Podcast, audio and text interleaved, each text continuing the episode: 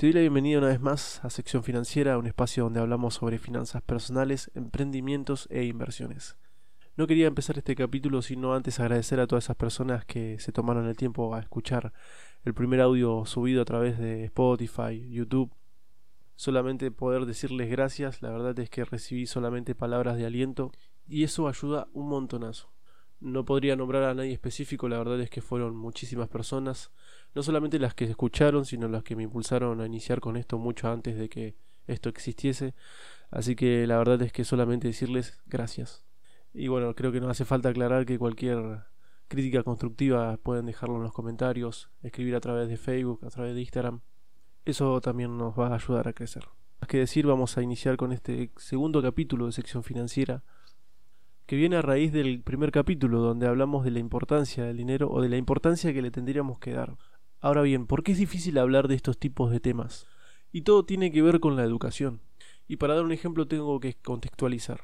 Hoy es muy común que en las reuniones familiares, en las juntadas con amigos, aún en charlas casuales con personas en la calle, es muy normal terminar hablando de religión, política, fútbol, y me arriesgo a decir que casi son los únicos tres temas de los cuales se hablan comúnmente. Ahora bien, creo que ninguno de nosotros ignora que por lo general los mayores nos decían que esos temas en la mesa no se hablan, porque eran de mala educación, algo que hoy se ha vuelto muy común. Pero un tema que todavía es tabú aún en siglo XXI con todas las redes sociales es la plata. Hablar de plata sigue siendo de muy mala educación, y ni hablar de quedar como codiciosos si hablamos de inversiones en el sistema financiero. Y ni hablar de quedar como un ridículo si hablamos de emprendimientos. Ahora la pregunta más recurrente que venía a mi cabeza esta semana era esta. ¿Hablar de plata es de mala educación? ¿O la mala educación es la que no nos permite hablar de plata? ¿Y a qué me refiero con eso? Cuando digo hablar de plata no me refiero a andar diciendo cuánto ganamos, en qué invertimos, sino más bien me refiero a la formación no nos enseñan a manejar la plata. Saquemos de lado el ambiente de amigos y familiar. Quizás no es un lugar para aprender de esas cosas. Y es entendible. Ahora bien, es increíble que vayamos casi 12 años a estudiar a una identidad educativa, esta sea pública, privada, subvencionada por el Estado. Personalmente fui a este tres tipos de escuelas a lo largo de mi vida. Y es increíble que en 12 años o 13 años de educación en donde aprendemos sobre historia, sobre matemática, sobre biología, geografía.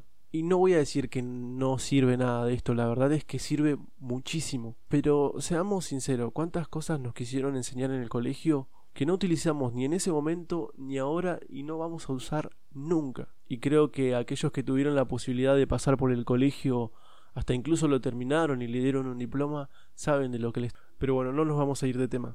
A lo que hoy es que tuvimos tanto tiempo en un lugar en donde se dice que nos forma como personas, que hoy en día a través de la crisis, de la pandemia, se ha cuestionado la importancia de la presencia eh, en, las, en las aulas, que es increíble salir de, de esos lugares sin saber los principios básicos de las finanzas.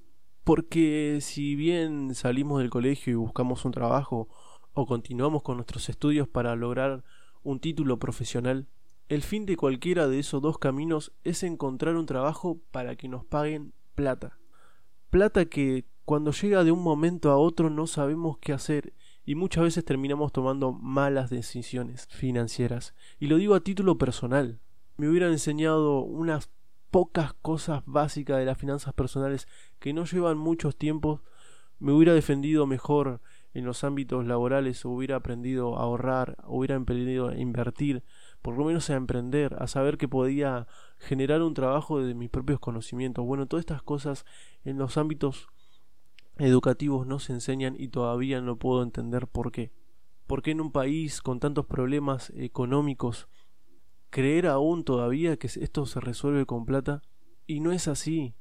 Yo conozco un montón de personas que ganan muchísima plata y que antes de la pandemia ya estaban endeudados hasta la cabeza por pedir préstamos con tasa de interés altísima y no solamente con una tasa de interés alta, sino que esa deuda estaba sujetada al dólar, dólar que pegó un salto de un momento de 30 a 65 y la deuda que tenían se fue multiplicando por dos o por tres.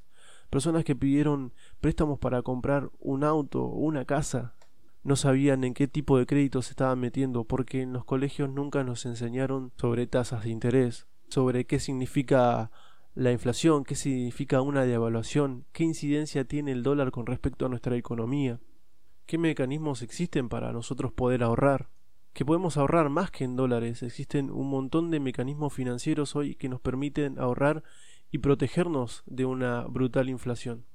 Y para los que no saben todo este tipo de cosas, en este canal, en este podcast vamos a hablar de todas estas cosas, pero a lo que quería llegar era que la mala educación es la que no nos permite hablar de plata, de ingresos, de inversiones, de emprendimientos y que si nosotros seguimos con ese sesgo podemos tener consecuencias a largo plazo.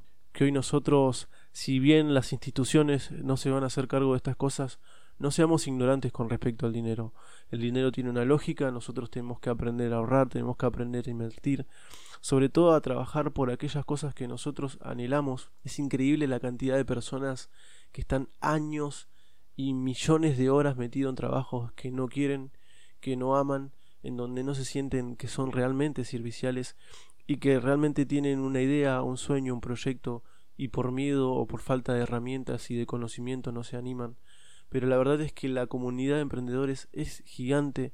Hay muchos que se animaron a hacerlo y hoy están teniendo empresas de cafetería, de marketing digital y que la verdad están creciendo esas cosas que aman hacer, que les gustan hacer, a través de, de, la tecnología lo están pudiendo realizar y que existen muchos programas de capacitación para hacerlo, no tienen que hacerlo solos y no digo que renuncien ahora al trabajo que tienen, cuídenlo porque la verdad es que estamos pasando un momento complicado en el país, pero que eso no nos mate el sueño tampoco, que eso no entierre aquello que realmente queremos hacer.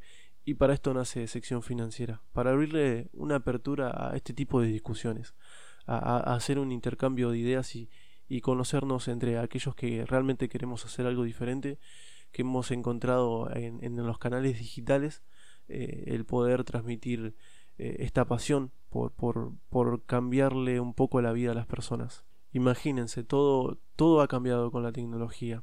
Empezando por mí, uno de mis sueños era poder llegar a ser locutor, pero la carrera acá es privada, es carísima. Para mí tener contacto con gente que trabaja en la radio era imposible o, no conocía a casi nadie. Hoy a través de YouTube, a través de Spotify, eso se ha simplificado de una manera increíble y nos ha abierto la puerta a, muchas personas. Hoy si tenés una habilidad que sabes y podés enseñar o tenés un servicio que podés brindar o un producto para ofrecer, nada mejor que hacerlo a través de las redes. La verdad es que ha hecho muy ágil la tarea del, emprendedor en ciertas cosas, pero bueno, está en que nazca de nosotros querer salir adelante y encontrarnos con esas personas que nos pueden ayudar en, en, el camino. Sin más que decir, espero haber aportado a este conocimiento de finanzas personales, de emprendimiento. Siempre va a quedar mucho para decir y el tiempo siempre se hace corto. Muchas gracias por haber estado de ese lado. Te pido que si te gustó este podcast dejes tu comentario, dejes tu me gusta, que me puedas estar escribiendo a través de las redes, en qué puedo mejorar, de qué temas querés que trate. Esto la verdad es que quiero que sea más un intercambio que solamente una charla unipersonal. Desde ya muchas gracias y nos vemos en la próxima.